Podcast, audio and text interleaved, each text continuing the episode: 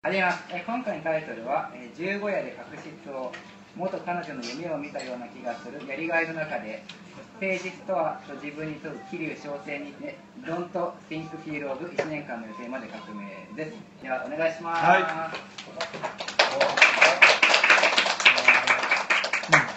かつてねここまで分かりやすいタイトルもなかったよね。すごい広いタイトルばっかりですごい今回はやりやすいなと思ってます、えー今回もね、あのーかなり苦戦というかね、えーしましたけども僕の中では一つの結論が出ましたこのタイトルの。一個につながった結論が。ただちょっとねみみんなが期待してるものとはちょっと違うかもしれない。もしかしたらそんな話聞きたくなかったよっていうことになるかもしれないですけど、えーちょっと話もあると思いますあの9ヶ月間ねやってきてまあ自分が体験したことまあ自分の恥とかを晒しながらね、えーこのタイトルを毎回毎回15夜って何なんだろうとかね勉強しながらやってきたんですけど今日の話はねあの、まあ、とりあえずシーズン1が終わるということでですね次のような方におすすめですということで夜活に今日初めて参加する方いますか？ありがとうございます。えー夜活に初めて参加するけど、まあ、今までどんな話があったか知りたい人。ね。であと夜活に何回も参加してるけど今までの話をすっかり忘れてしまった人。であとまあ今までの話もちゃんと覚えていてそこに立脚した話が聞きたい人。あのーまああとそれ以外の人におすすめしてるんですけどもあのー要はね今日の話聞いたらねこの9ヶ月分の全てが今日分かります。詰まってます。結果的にそういうことになりましたこのタイトルによって。であの桐生商店ってね初めにあの「まれ」「まれ」っていう字と「竜」「ドラゴンねで商店は天に昇る、えーこれをね一生懸命勉強しようと思って調べたんですけどそんな言葉はなかったです。世の中に世の中にこの桐生商店という言葉はなくてですねあの桐生商店っていうふうにちょっとインターネットとかで調べるとですね桐生中央商店街っていうのしか出てこないそうそう。群馬県桐生中央商店街しか、まあ、出てこなかったんですけども、まあ、なかったらねないなりに考えると。それがねお勉強っていうもんなんですね。でこの稀な竜ね桐生、うん、と商店に分けて考えました。あとね、まあ、なかったらないなりに考えるのがお勉強って言いましたけど意味がわからないことを意味がわかるまでやることで、まあ、人は力をつけると思うんですよね。意味がわからないからやりませんっていうのでは、まあ、人はあのいつまでたっても変われないからとりあえず意味わからないけど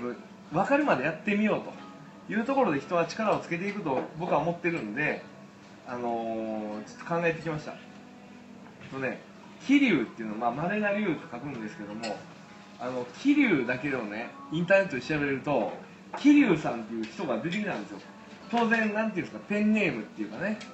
なんかねその人のプロフィールにこんなこと書いてあったんですけどオリジナルイラストなどを中心に細々と書き連ねていこうと思います。どうぞよろしく。基本的に少しダークというかシリアスな雰囲気の絵を好みます。和服とかも好きです。でもあまりうまく描けないです。中二病という難病を患っていく年月。そろそろ社会的に影響しそうな勢いです。最近は旧海軍の軍艦にはまり中。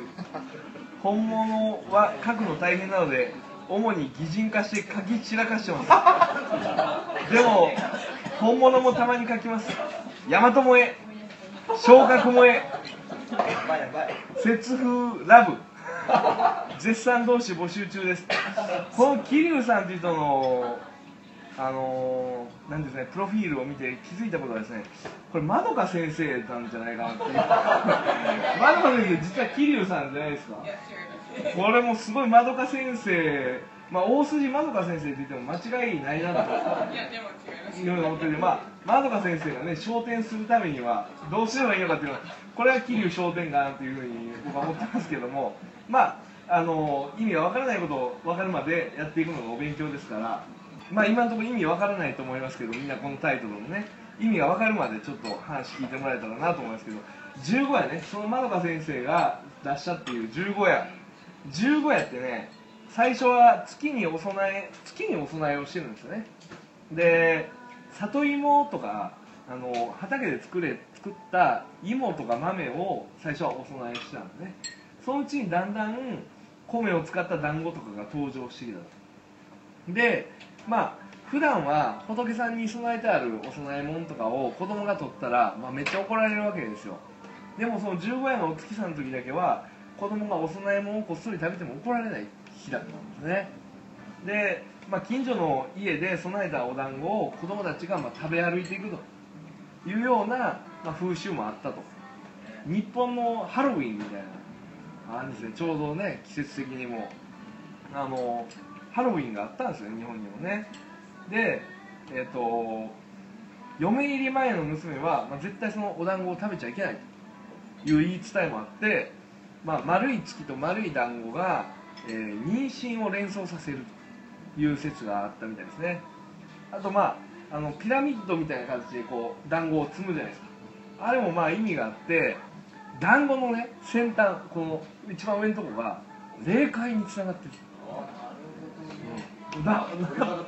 本当すごいそんな反応してくれて嬉しいなこれうんなんかねまあその霊界に通じてるねその団子を通して団子を通じてその収穫した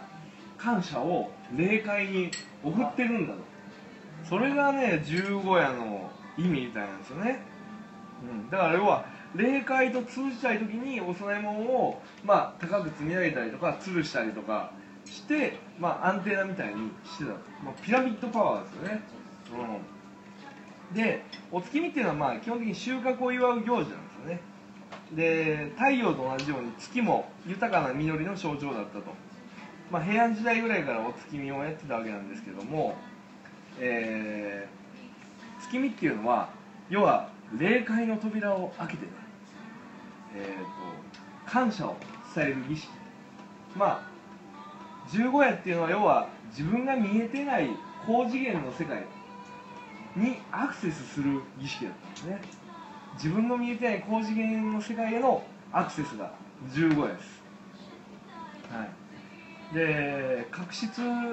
ね確執っていうのはえっと確かという字と執念の執ですけども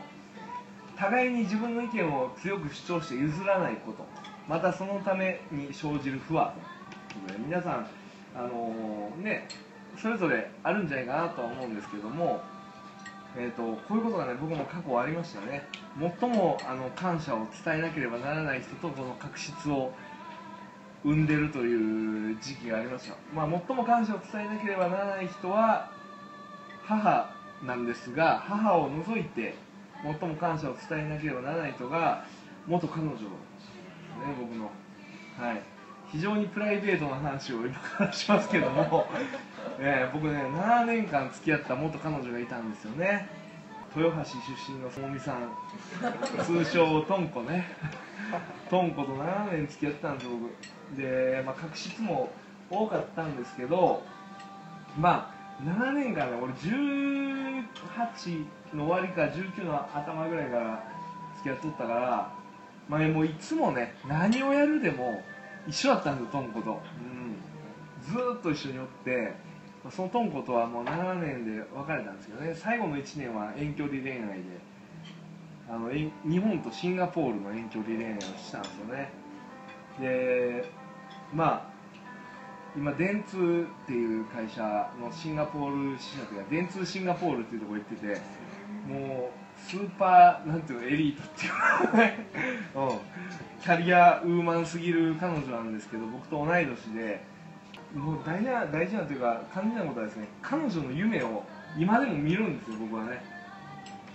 いまだに見るんですよ。でもまあ今は夢見たかってどっちことはないんですけど別れてね34年ぐらいの時まではね夢見るたび結構ダメージ受けど、ま、マッキーがすごいしょっぱい顔してるけど。経験ある？なんかわかる。夢見るとダメージあんのよね。で夢ってなんかね不思議なことですごいいい夢を見るんですよね。夢の中ではやっぱ俺とお前は2人で一つやなみたいな感じでまた復縁するみたいな夢なの。決まって、うん、でもね目覚めるでしょ。そうするとえ？あれ夢やったん？みたいな感じなの。でも普通の夢から覚めた時と違って結構ねなんかリアルに感覚が残ってるのそのやっぱそうやんなみたいな感じになった感覚がすごい残ってて夢だったことがね起きてから10時間ぐらいしてもまだ信じられないような感覚あれほんまに夢やったんだって思ってるわけ、うん、でそういうね目が覚めては愕然とすると。で嬉しかった感覚っていうのをまあ残ってるわけですよね。でもその後夢だったって分かってからはまあすごい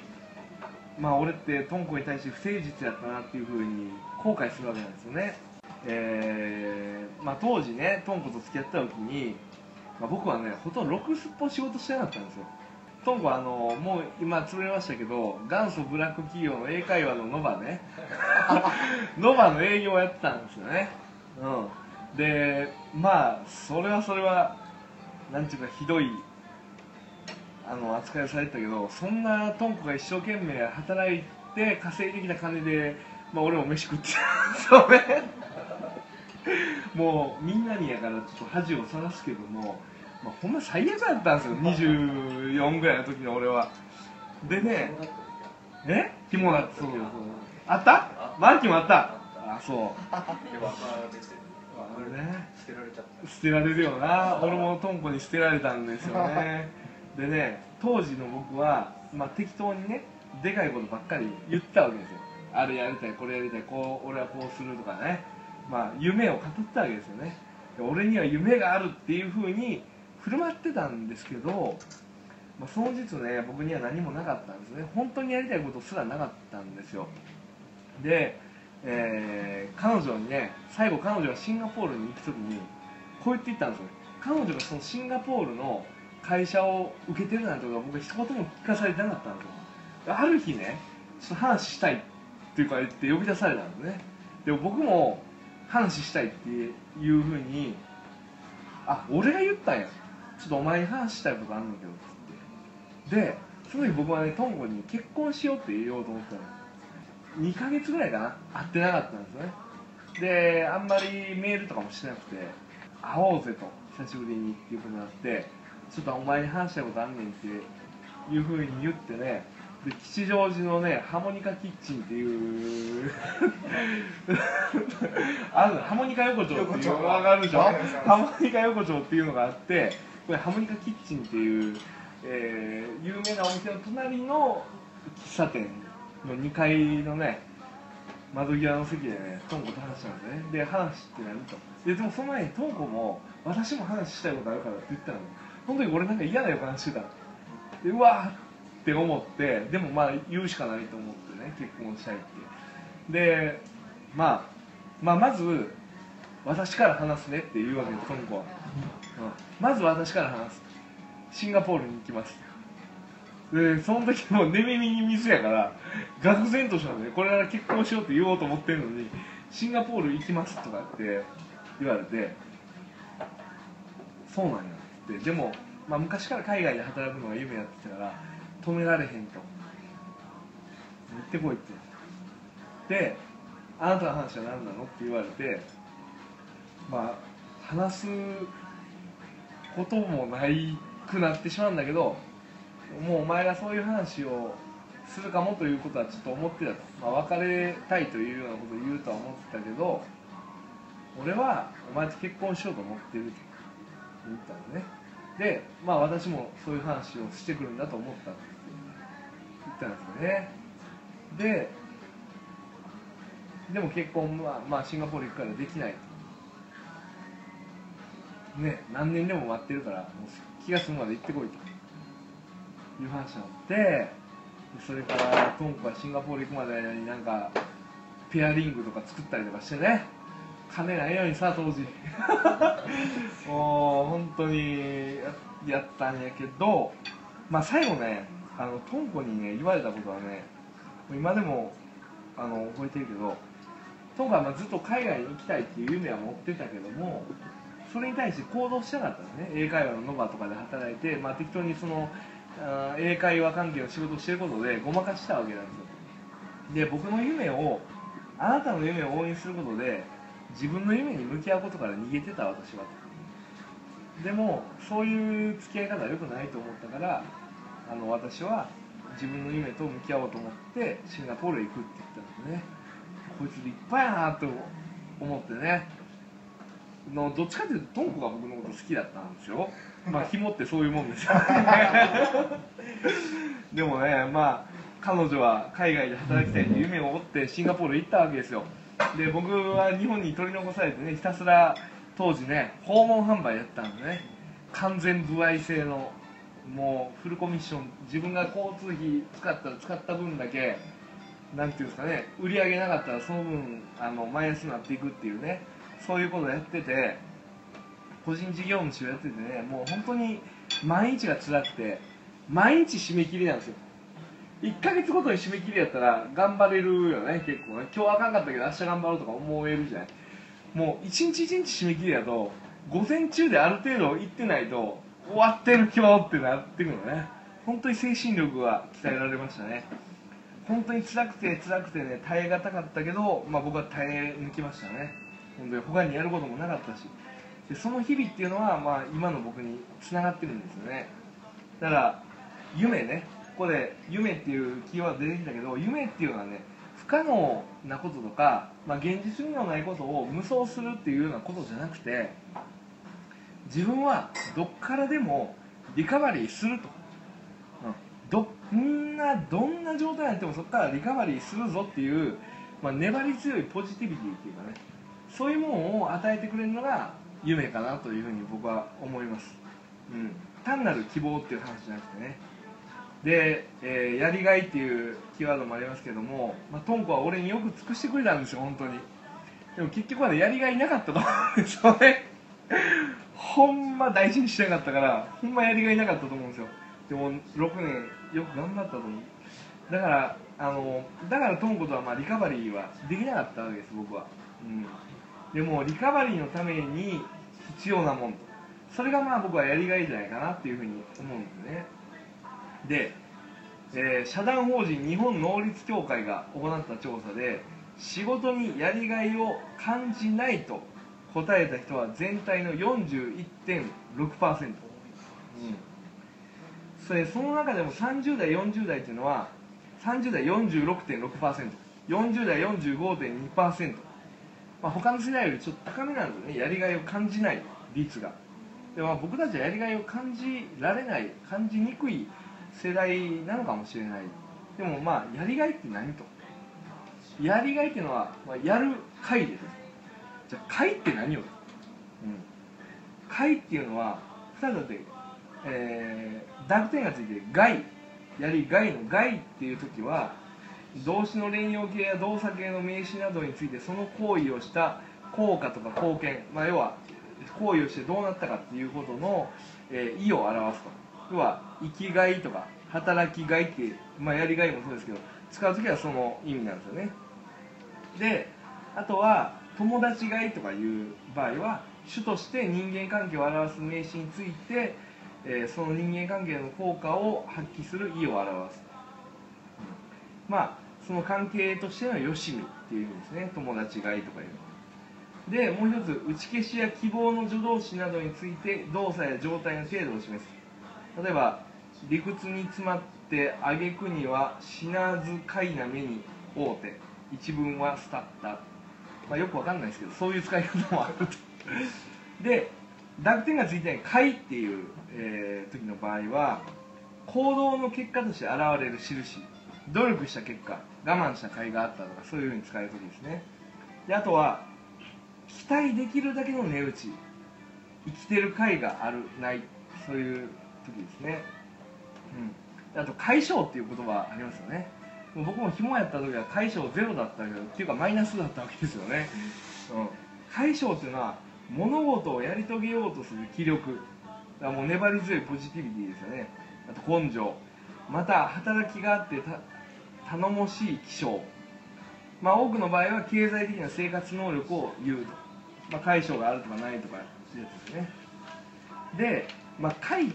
解ね。解といえば武田信玄ですよ。あの地名の解ですけどね、うん、で上杉鷹山をねケネディが尊敬したとかそういう話あるじゃないですか。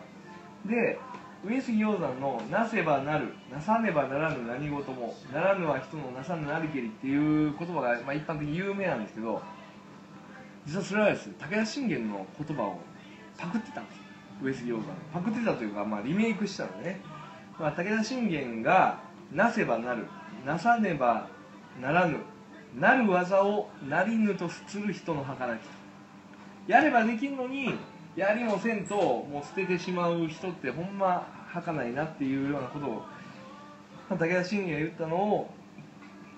あの時間が経ってからリメイク上杉鷹山があのもうちょっと分かりやすくやったわけですよね。でこのね甲斐の武田信玄いろいろ名言調べるとすごいバランスを重視してた人だってことが分かるんですよね、うん、例えばねこういうこと言ってるんですよ。戦いに勝つということは五分を上とし五分って五分の戦いを半々っていうの戦いを上だと。七分こっちがやや勝ってるっていうのは中だと。十分こっちがもう圧倒的に勝ってるっていうのは下だというわけなんです。普通逆に考えますよね。圧倒的に勝ってんのが一番いいじゃないって思うんだけど武田信玄は五分五分が五分五分で勝ってるっていうのが一番いいんだというわけですね。これはもう敵味方のバランスっていうのを考えた言葉だと思うんですけどあとね武将が陥り陥りやすい三大疾患。疾患って言って失う、えー、は観察の官ですね。まあ、えー見失いがちなこと。それは分別あるものを悪人と見ること。なんかあのこれはダメですよこれはダメですよこれしちゃいけませんよっていう分別のある人をこいつは悪いやつだと、うん、何もしないと。かそういうふうに見ること。で遠慮あるもの慎み深い人を臆病と見ること。あいつは臆病だから、えー遠慮じゃなくあれはもう臆病なだけなんだ。ビビってんだ押しが弱いんだと。であと軽装軽くて騒がしい人、えー軽装なるものを融合と見ること。あの勇ましくて強いものだと。豪のものだと。もうわーわーわーわー騒いでるやつをあのすごい強いやつだと見ることっていうのがもう武将が陥りやすい三大疾患であると、ね。これはあの敵味方のバランスをさっき言ってたんですけどこれは味方の中のバランスを武田信玄は考えてるんですよね。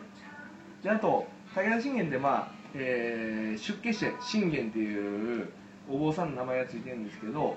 武田晴信なんですよね本当の名前ね。で晴信が定めや法度以下のおいて、えー違反しているようなことがあったならば身分の高い低いを問わず目安、まあ、投書できると。投書箱を持って申すべし時と場合によって自らその覚悟をすると。だも誰がどう思ってようが関係ないと思ってることは全部入れろと。それによって俺は考えるからっていうようなことを言ってるんでね。これは自分の中の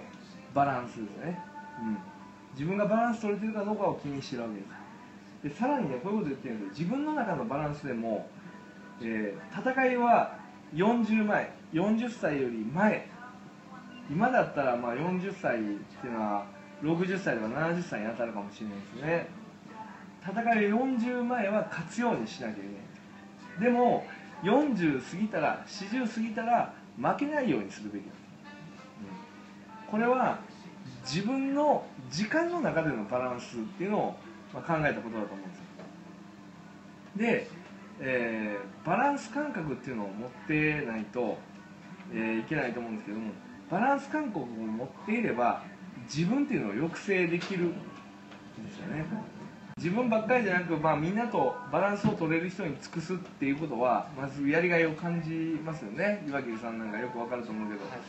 それは全体のためになるという確信が持っているからですよね。この人のためだけにやってるとかじゃなくてこの人がまたいろんな人にこう俺がやったことを広げてくれると思うから、えー自分の行為とか気持ちが、まあ、儚ないものにはならないと。虚しいものにはならないっていう確信が持てるから、えーみんなとのバランスを取れる人に尽くすっていうのはやりがいがあるっていうことだなと思います。だからやりがいっていうのは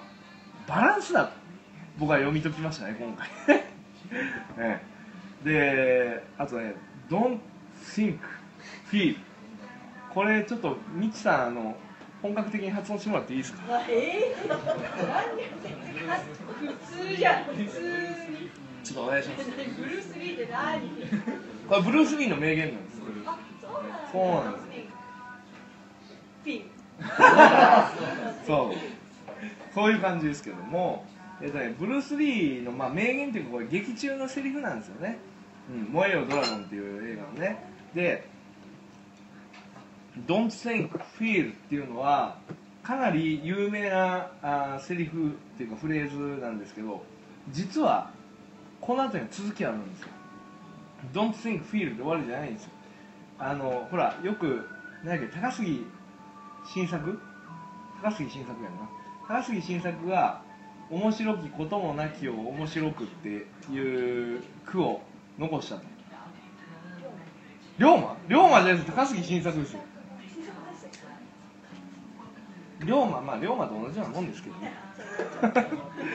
でねあの高杉新作のその句の後も「面白きこともなきを面白く」の後があるんですね。住みなすものは心なりけり。要は面白きこともなきを面白くっていうのだけを知ってる人っていうのは面白くないことがあれば面白くすればいいやんっていうふうに受け止めるわけですよ、うん、要は泣かぬなら泣かせてみようみたいな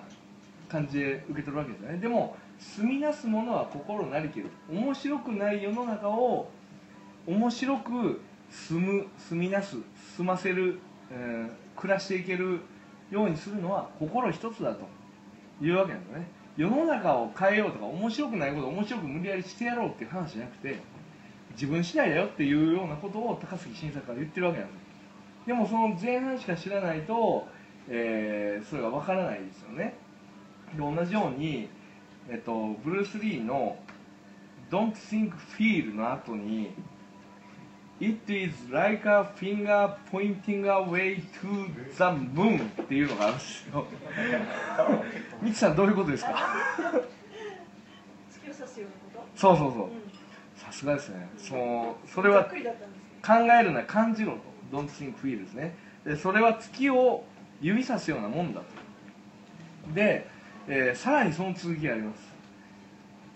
Don't concentrate on the finger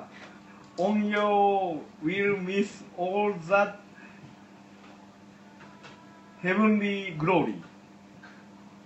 これはね指先にとらわれるなと。えーさもなくば全体を見失ってしまうということをブルース・リーは言ってるわけです。まあどういうことかというと、まあ、全体を見ろと。一部を見てねこれこれはどうだああだっていう判断するんじゃなくて全体の感じで判断しろというわけですよね。で全体を見るっていうのはどういうことかっていうと自分に都合のいいところ以外をないがしろにしない。自分の自分にとって都合の悪いところだけを取り上げて嘆かないっていうことですね、まあ、結局は全体のバランスでできてるっていうことなんですよ。だから結局 don't think don't think. Feel. これだけを、えー知ってる人っていうのは、まあ、この全体を見えてないから、まあ、この言葉の意味はわからないんですよね、うん、で誠実とは何か、まあ、岩切さんが常々ね思っている仕事で。仕事ではねプライベートでは思っていないですよね感じろって言ってるだけなんでプラプライベートではね、うん、でその誠実っていうことについてねあの誠実とは何かなと考えて調べました。誠実な男の見抜き方っていうのがあります。知りたい人。知りたいよね。かおちゃんよく聞いててね。誠実な男の見抜き方ね。誠実な男の見抜き方いきますよ歌舞伎町で10年にわたってキャバクラ経営を続けている恋愛プロフェッショナルの内野彩香さんがおっしゃってますね。え10年にわたってキャバクラ経営を続けておられる方です。誠実な男はよく食べる。ご飯の食べ方に人の性格が出ると。で、えーこれまで接客してきた3万人のお客さんのデータによるとご飯をしっかりときれいに食べる人は誠実なことが多い。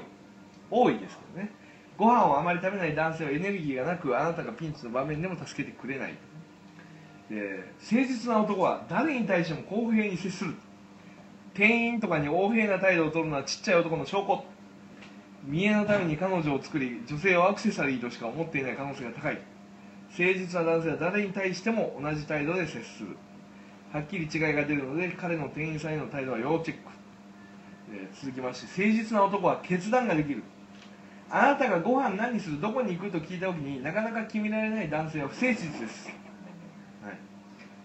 優柔不断な男性は責任を取るのが嫌だから決めることができない。あなたが妊娠をした時結婚したい時こんな男性はスルッとあなたの元から逃げ出す可能性が高いです、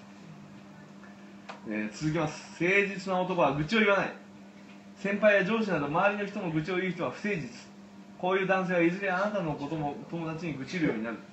誠実な人はイラッとすることがあっても黙って愚痴を飲み込む。で誠実な男は調子のいい言葉を使わない。これ岩切さんが始めました。そんなことないです。そんなことないです。愛してるよ好きだよを連呼する男も危険。誠実な男性は付き合う前からそのような発言をしません。付き合う前に岩切さんが言う愛してるよはやりたい。言って言って付き合う前に男が言う男が男が言うあいえです男が言う愛してるよはやりたいよと捉えるのが正解、えー誠実な男はここだけの話とか言わない二枚舌人によって意見を変える人も誠実誠実な男性は堂々としていて秘密を作りません誰にも言うなよここだけの話なんだけどという人はあなたに対しても秘密だらけですよ、誠実な男は約束を守る約束を破ったりデートでも遅刻やドタキャンをすることが多い人は不誠実。誠実な男性は守れない約束をすることはない。誠実な男は電話に出る。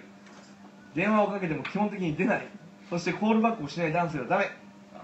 こういう男性は誠実なだけではなく仕事に仕事もできないことが多い。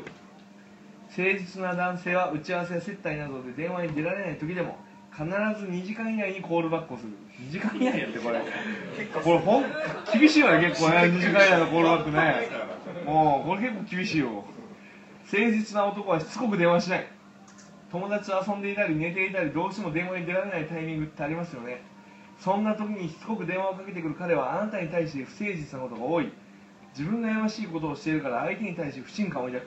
誠実な男性はコールバックが来るまで何度も着信を残したりはしない、え最後に出会った初日にエッチをしようとする男性が必ずしも不誠実であるというわけではない。しかし相手の本性を見抜く前にはある見抜くまでには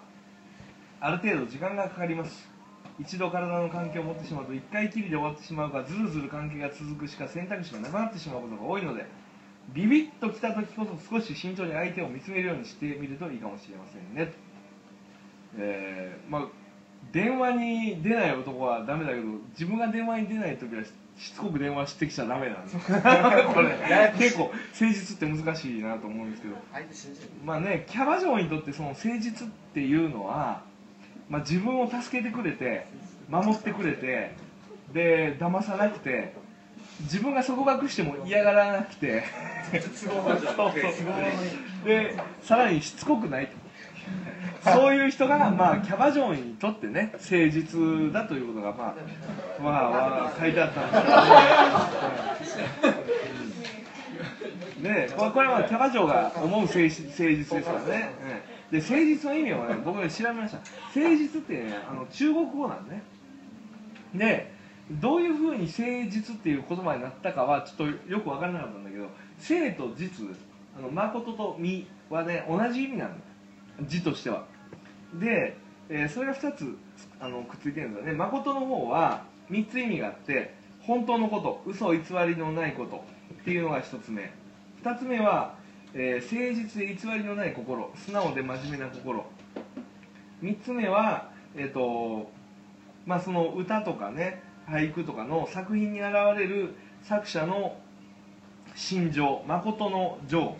まあ、真実性。それが、まあ、性という字には込められた意味です。で実身の方は4つ意味があってまああの性と同じように嘘偽りのないこと真実本当。で、え2つ目は内容とか実態とか実質。で3つ目は誠実な気持ち真心。4つ目は実際の成績充実した成果実績、うん、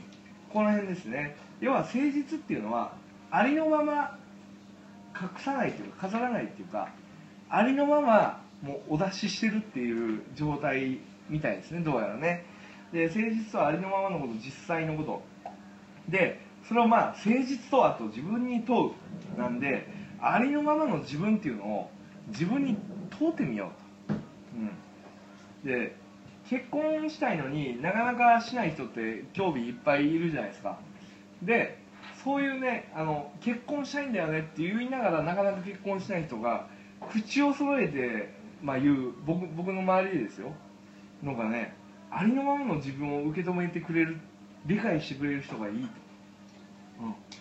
うん、いうわけなんですよね。そんな人がなかなかいないから、えー結婚しないというわけなんですけども僕、まあ、結婚してから分かったことですけどそれはありのままの自分を受け止めてもらうってことじゃなくて、えーあなたがしてほしい理解をあなたに対してしてくれることを望んでるよねと思うんですね。あなたが俺って本当はこういう人間なんだよって自分で思ってる解釈を相手にもしてほしいだけじゃないのと思うわけなんですよ。でまあそんなことしてくれる人ってまあいないですよね。で僕のね師匠の、まあ、拓殖大学客員教授で社会起業家大賞というのを受賞してるんですね。清家さんという人がいるんですけどもその人にね、まあ、ありのままの自分なんて分かってくれる人いるんですかって僕が質問したわけやったんですよ。その時清家さんはこう言ってました、えーありのままの自分とは所詮自分で決定し自分が納得する生活を送る私でありましょう。長年自分の金と時間を好き勝手に使うことにまみれきってしまっている まみれきってしまってるってすごいな。まみれきってしまっている彼女らにはあこれか彼女っていう なんか縛りがありますけど、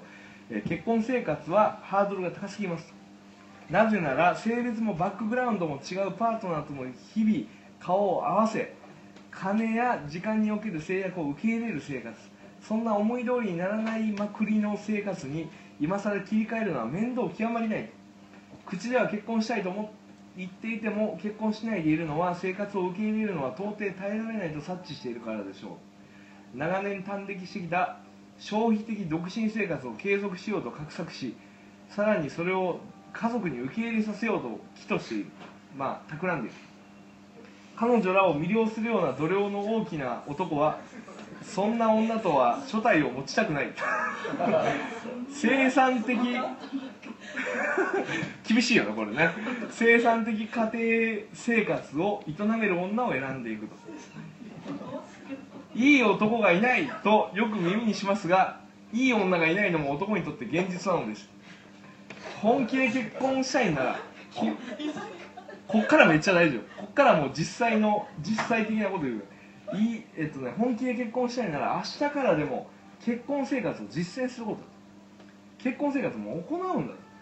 えーいい男はあごめんなさいね。えっ、と夫がいなくても夕刻には家にいて晩ご飯の支度などの家事をこなす。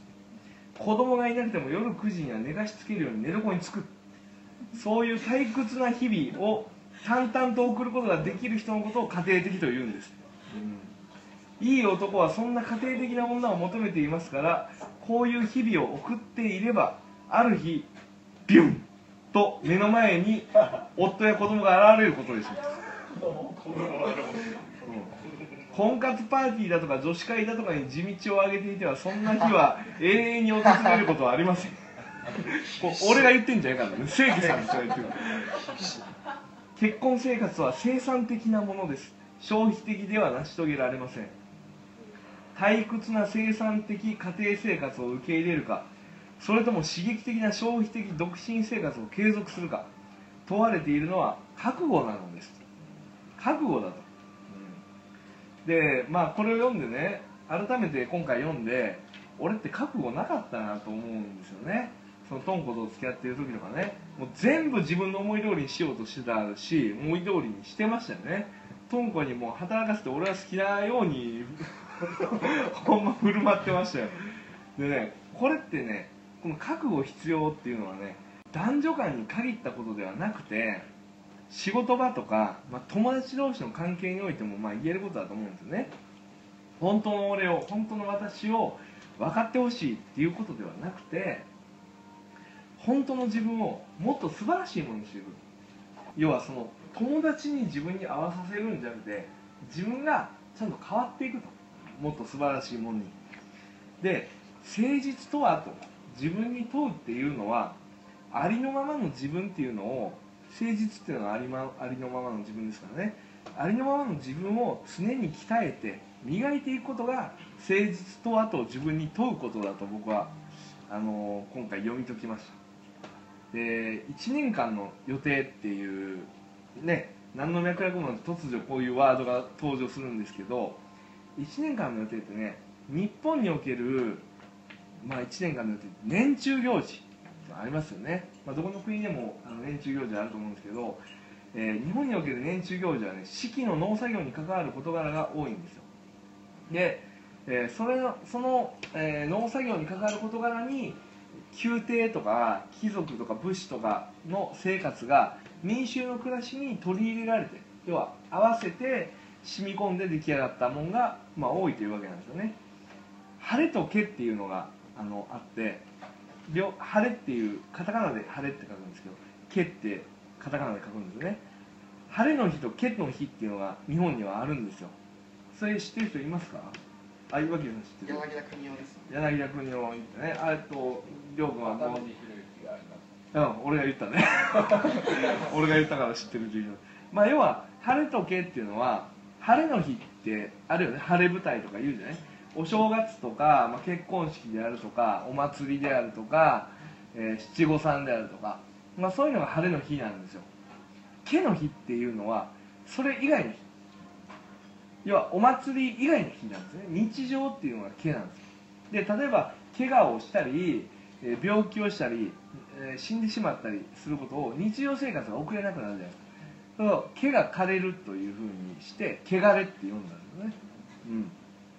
だから晴れと毛っていうので日本人の生活ってのは構成されてきたんですよ、うん、でまあ要はリズムを作ってるわけですよ。農作業とか、ま、あのな何月ぐらいまでにこれをやって何月ぐらいまでにこれをやってっていうふうにやっていかなきゃいけないわけですよね。で本当に地道な作業なんですよ。僕も自分で田んぼやってるからよくわかるけど本当に地道なんですよ。だからたまにその晴れの日っていうのを挟んでいって「えー、毛締め」って言ってね毛の日を締めるんですよ。それが毛締めなんですでそういう日を作ることによって日本人は生活にメリハリをつけてきたんですよね。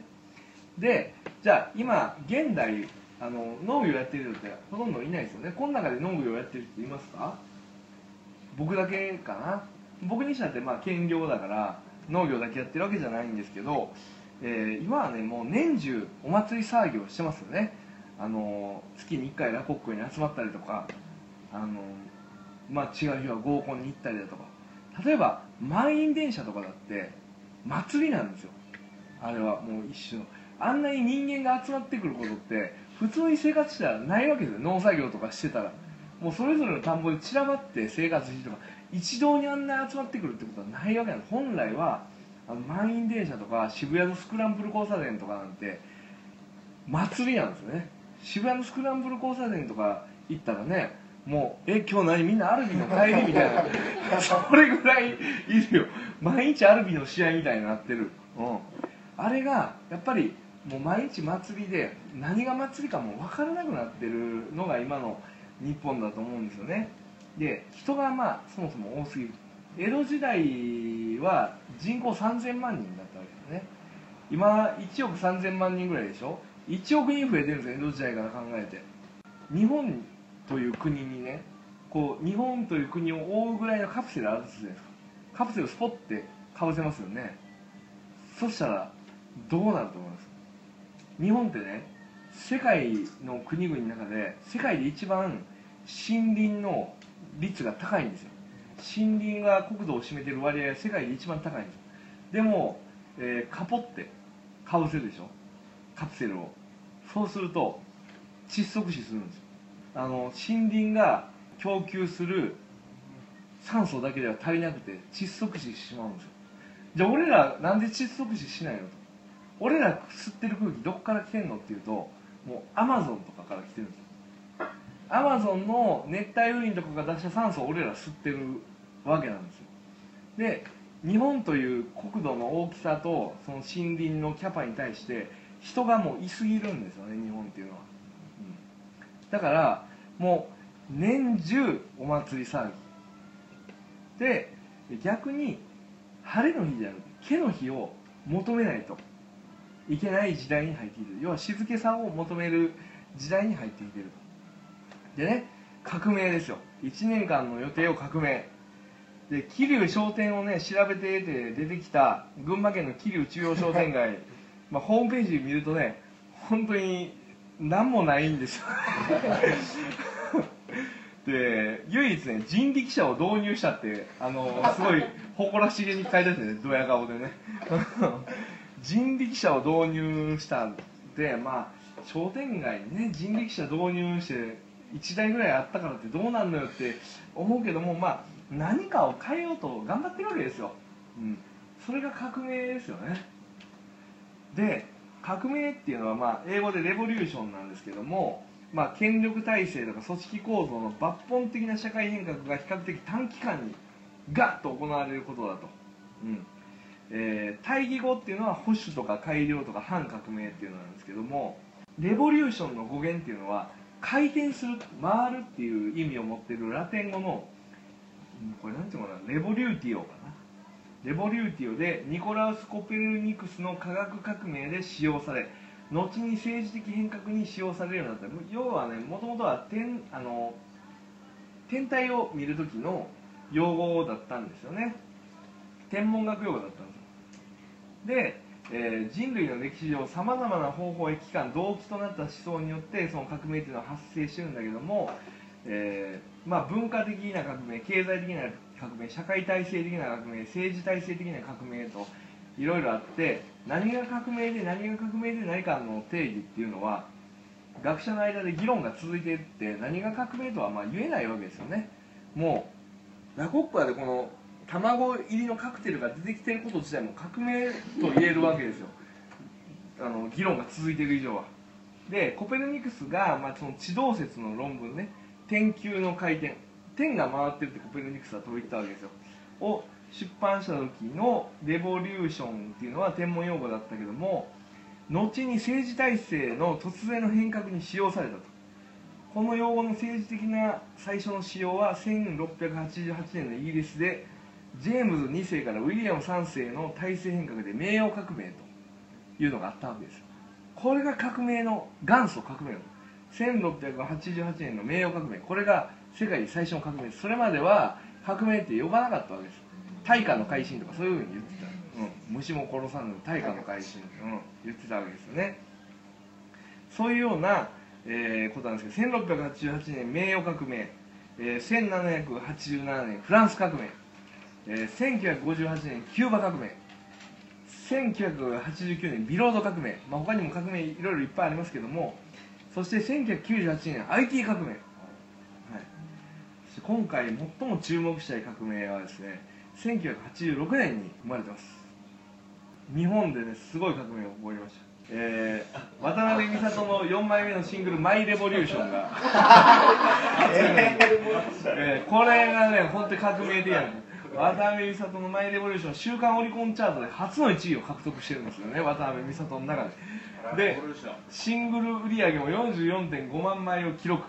渡辺美里の最大のヒット曲です「マイ・レボリューション」でねその「マイ・レボリューション」の歌詞ですよ「マイ・レボリューションね」これね作曲は小室哲哉が行ってるんですよね。ね。でねえーさよならスイートペイン甘い痛みが。頬杖ついていた夜は昨日で終わるよ。ね。まあちょっと中略しますけども。眠る世界に響かせたい。空き地の隅に倒れたバイク。壁の落書き見上げてるよ。きっと本当の悲しみなんて自分一人で癒すものさ。ここからサビに向かうんですよね。分かり始めたマイレボリューション。明日を乱すことさ。誰かに伝えたいよ。マイティアーズマイドリームス富樫君ちょっとマイティアーズマイドリームスお願いします。今すぐ夢を追いかけるならたやすく泣いちゃダメさ。君が教えてくれた「My Fears, My Dreams 走り出せる」でまだあの略して2番ね。たった一人を感じる強さ。逃したくない街の中で。求めていたいマイレボリューション明日を変えることさ。誰かに伝えたいよ。 My tears my dreams 今すぐ。自分だけの生き方誰にも決められない君と見つめていたい My fears my dreams 抱きしめたい。ねこの My Revolution まあ私の革命っていうわけですよね。これがもうその当時もう象徴ヒットしたわけなんですよ、うん、で明日を変えるとか明日を乱すということを渡辺美里は歌ってるんですけども明日を変えるっていうことをじゃあいつ決めたんっていう話じゃないですか。明日って言ってるんだから今日決めてるわけですよね。ってことは革命っていうのはもう今日から始まってるわけですよね。もう自分革命人間革命ですよ、うん、でマイレボリューションでは誰かに伝えたいとかね。君と見つめていたい。ということを言ってるんですけどそれはね80年代の、えー、テンション高い時代の感覚なんですよ。今はね80年代で右肩下がりの時代ですからあの2010年代をね自分に伝えるんですよ。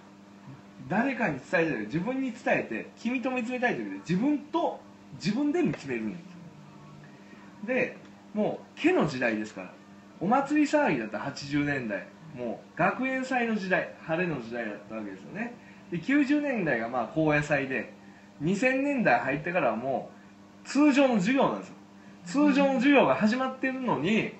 もう2000年代まだ通常授業の感覚に戻れてない浮ついたやつがすごく多かったわけ。ですで2010年代はもう本当に通常の授業にさっさと戻る人が僕はあの先端を走ると思いますね、えー、2010年代に関してはもうえっと、他人に基準を置くのをやめると。他人に基準を置くのをやめるっていうのはどういうことかっていうと自分の価値の基準これがいいとかこれは悪いとかこれかっこいいこれダサいこれ美しいこれ醜いそういうのをみんなと比べてね盛り上がってるだとか盛り下がってるとかね羨ましいとか妬んだりとかそういう時代はもう終わりだと、うん。まあ、革命っていうとこう火花が散る戦場みたいなイメージなんですけどこの2010年代の毛の時代の革命は、えー、静けさを求めていく革命なんですよりこう静かになっていくよりなんていうのかな安定していくバランスを求めていく革命だと思うんですよね。でまあみんなと一緒にいるっていうんじゃなくて一人でいると。みんなと喋るんじゃなくて自分と話すと。でそのために型にはまろうってことは僕はずっと夜活で言ってきたんですよ。型にはまろうと。型にはまってやっていこうってこと言ってたんですよね。型っていうのは他人の価値基準じゃないのっていうふうに、まあ、思う人いるかもしれないけどそれは僕は違うと思ってる。で型っていうのは何かっていうと自分だとか他人だとかオリジナルだとか個性だとかなんかみんなと一緒だとかそういうことを超えた、えー、それが大きな基準というかね自分よりももっと大きな基準で測れるもの、まあ、宇宙基準というかねそこに、えー、触れられるのが型だと僕は思ってるんですよ。空手のにも型はありますよね。茶道にも型はある。料理にもきっと型ありますよね。あのまずは掃除からだとかそういうのどこ行ってもあるじゃないですか。その型っていうのをはまるははまるのが、まあ、僕は大事だと思ってる。型にはまろうぜっていうことを何回も僕は夜活で伝えてきたんですけどもえっ、ー、と型にはまるためには自分の基準を一回捨て去ることが必要なんですよ。型ではこう言ってるけども俺はこう思う。俺はこう感じるとそれは嫌だそれはかっこ悪いとかもうそういうかっこいいとか悪いとか好きだ嫌いだそういうのも全部捨てると一回、うん。えー、自分を超えた大きな基準に身を任せることで自分の小さな基準を革命していく。こと、うん。要は大きな基準に身を任せて大きな基準の判断にもう自分の判断一切置いといて好きとか嫌いとか置いといてその判断を自分が繰り返していくことで自分の基準が革命できるわけなんですね、うん、で、えー、ありのままのね自分っていうのを受け入れてもらうためには受け入れてもらえる型っていうのが必要なんですよ。まあそれは常識とか呼ばれたりとかしますけども常識とかあー美意識とかね呼ばれたりするけどそういう型をまあ身につけることでありのままの自分を受け入れてもらえるそれが全体感とバランス感覚であると僕は思ってます。で、えー全体感とバランス感覚を鍛えるためには自分の小さな基準を捨て去る必要がある。小さな基準を捨て去るには大きな基準に身を委ねること。つまりいきます。15夜で自分が見えてない高次元の世界へアクセスする。え確執を元彼女の最も大切な人に受け入れてもらうために夢を見たような気がする。自分はどっからでもリカバリーするという粘り強いポジティビティを身につける。やりがいの中でそのためにバランスを配慮する。誠実とはと自分に問う。ありのままの自分を鍛え磨いていく。桐生商店意味がわからないことも意味がわかるまでやる。見て Don't think feel 全体感に立つ。オブ1年間の予定。静けさが足りていない毎日。まで革命自分を超えた大きな基準に身を任せる。その基準に対して潜っていくことで深く深く潜っていくことで自分の小さな基準を変えていくっていうこと。かなと僕は今回の話を読み解きましたね。皆さんからいただいたお題をそのように読み解きました。一言で言うと2010年代のマイレボリューションっていうのはスムーズに調和することだと。スムーズに調和することと見つけたりスムーズハーモニーが美しいというそういうライフスタイルがこれから美しいよという時代が来たというふうに僕は読み解きました。これが皆さんの聞きたかった話かどうかは分からないけども確実にこういうふうに世の中は向かっていくと思います僕は。はい。というわけで、えー型にはまりましょう。どうもありがとうございました。